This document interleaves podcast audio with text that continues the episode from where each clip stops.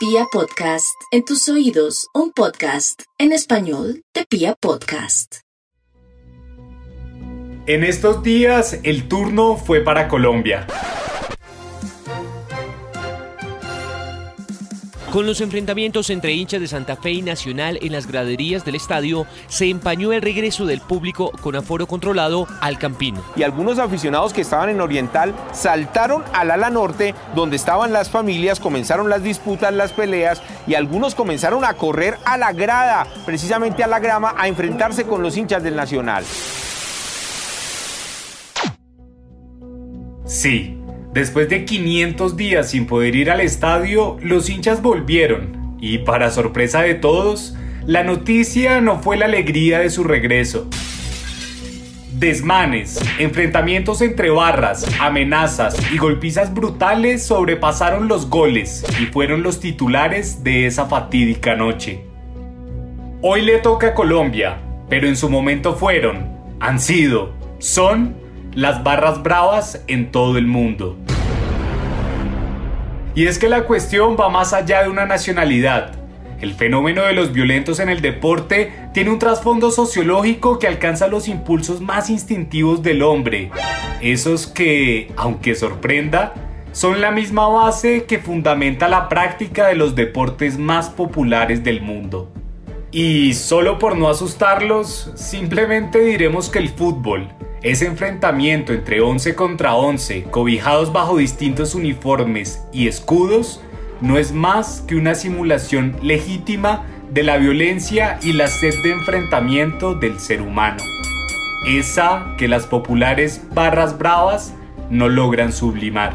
Pero bueno, volviendo a la reprochable gresca que sucedió entre los aficionados de Santa Fe y Atlético Nacional en el Estadio El Campín de Bogotá, hay un detalle que no se puede dejar pasar por alto.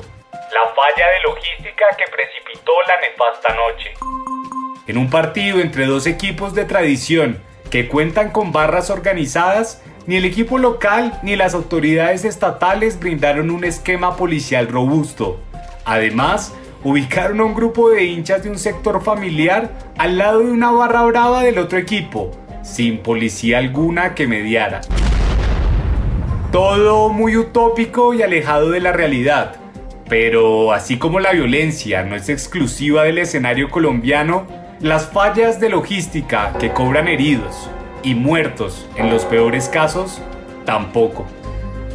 Por eso, en el episodio de hoy hacemos un recuento de esas graves catástrofes en las que el fútbol no fue una fiesta, siempre con el propósito de que no se repitan. Con ustedes, Tragedias en estadios. Bienvenidos.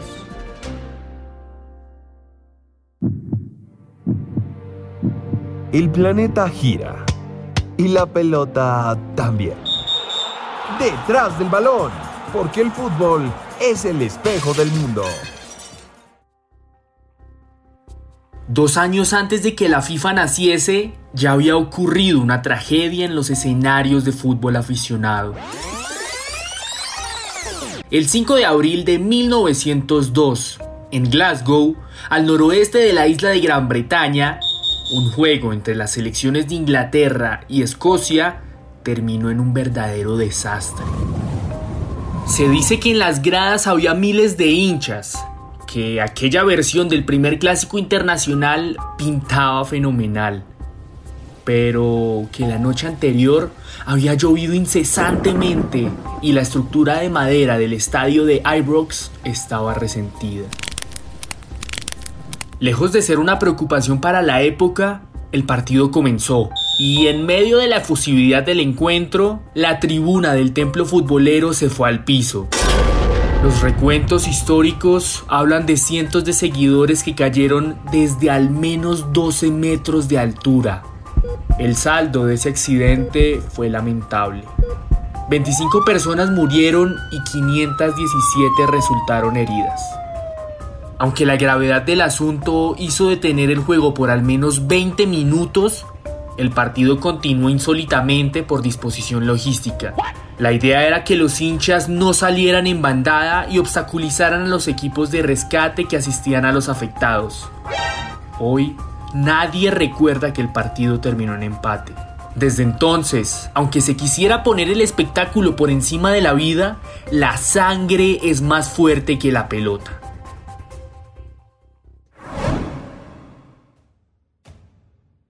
Como todo mito que nace del caos, el tiempo convirtió al fútbol escocés en una cuestión de fanatismo religioso.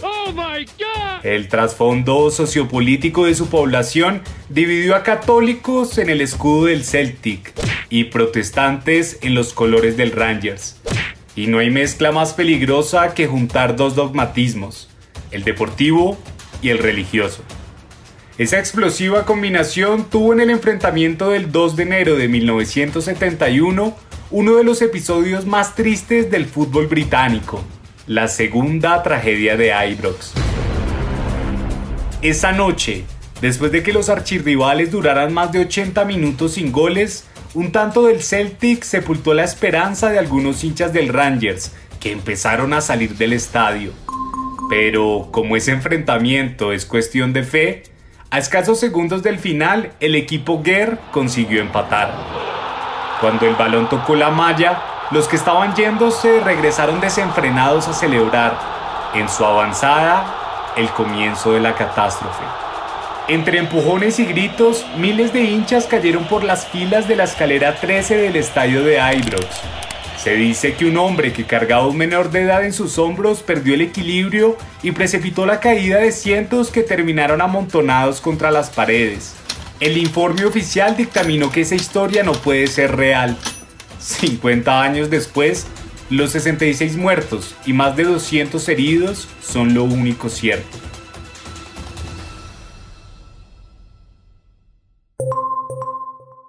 Saber por qué la rivalidad entre el Celtic y el Rangers es una de las más feroces del fútbol mundial, te invitamos a escuchar nuestro episodio El primer clásico.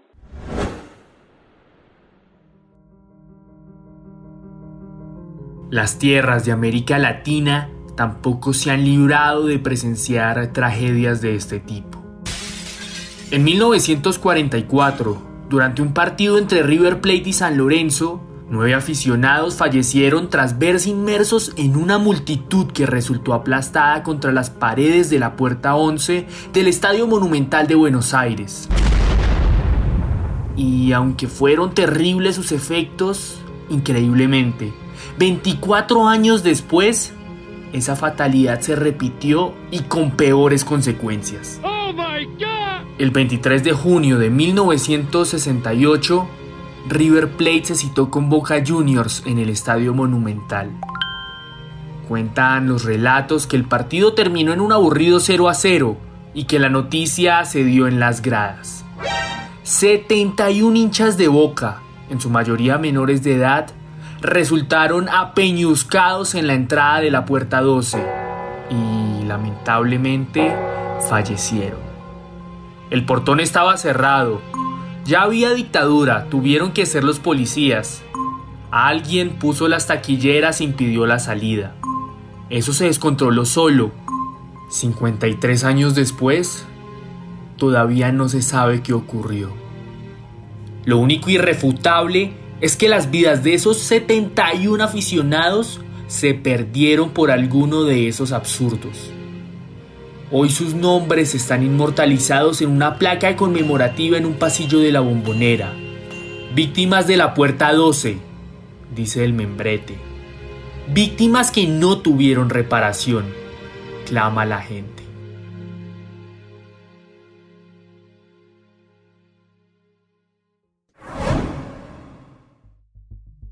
El asombroso ascenso futbolístico del Liverpool que comandó Bill Shankly, heredó Bob Paisley y asumió Joe Fagan terminó en una insólita catástrofe el 29 de mayo de 1985.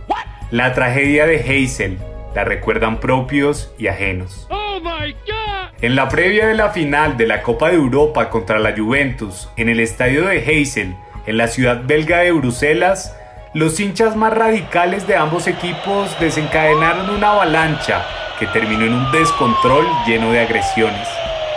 El saldo fue de 600 heridos y 39 muertos. Por ese inmenso desastre, el gobierno belga decretó el estado de sitio en su capital. Por el contrario, la UEFA, fiel a su estilo, decidió que el partido se jugara porque supuestamente temía que la suspensión desencadenara peores reacciones.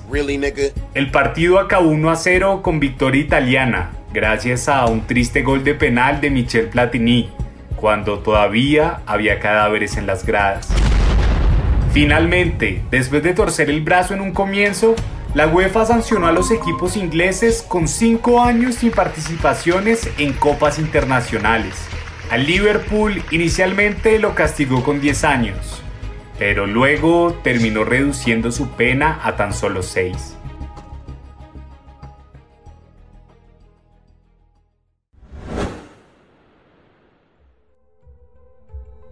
La desazón de los hombres de Anfield se repitió tan solo cuatro años después. El 15 de abril de 1989, durante la semifinal de la FA Cup contra el Nottingham Forest, los hinchas de Liverpool colmaron literalmente el estadio del Sheffield. El sobrecupo era evidente y aún así las autoridades dejaron que los aficionados se atestaran en las gradas. Ese día, en cuestión de minutos, cientos de personas terminaron aplastadas contra las vallas del estadio. Los libros hablan de 96 muertos, casi 800 heridos y miles de hinchas con secuelas para siempre. Como en la de Heysel, la hecatombe tomó el nombre del estadio anfitrión. La tragedia de Hillsborough se recuerda. En un primer momento, el Liverpool, sus hinchas y las propias víctimas fueron señalados como los grandes responsables en los informes oficiales y en el cubrimiento de los periódicos locales. Sin embargo, con el tiempo se reabrió la investigación y se determinó que el operativo policial fue el gran culpable. La conclusión fue que el gobierno de Margaret Thatcher había sido, de cierta forma, un cómplice más por sus improperios logísticos. Aquel suceso llevó a que se ordenara desde el gobierno del Reino Unido la aplicación del reconocido Informe Taylor para aumentar la seguridad en los estadios combatiendo a los hooligans. Aquella fatídica noche marcó para siempre la historia del equipo Red. Hoy en día, la parte trasera del cuello de su camiseta tiene un número 96 enmarcado por un par de llamaradas. Su fuego mantiene vivo el recuerdo de aquellos que murieron presas del descontrol.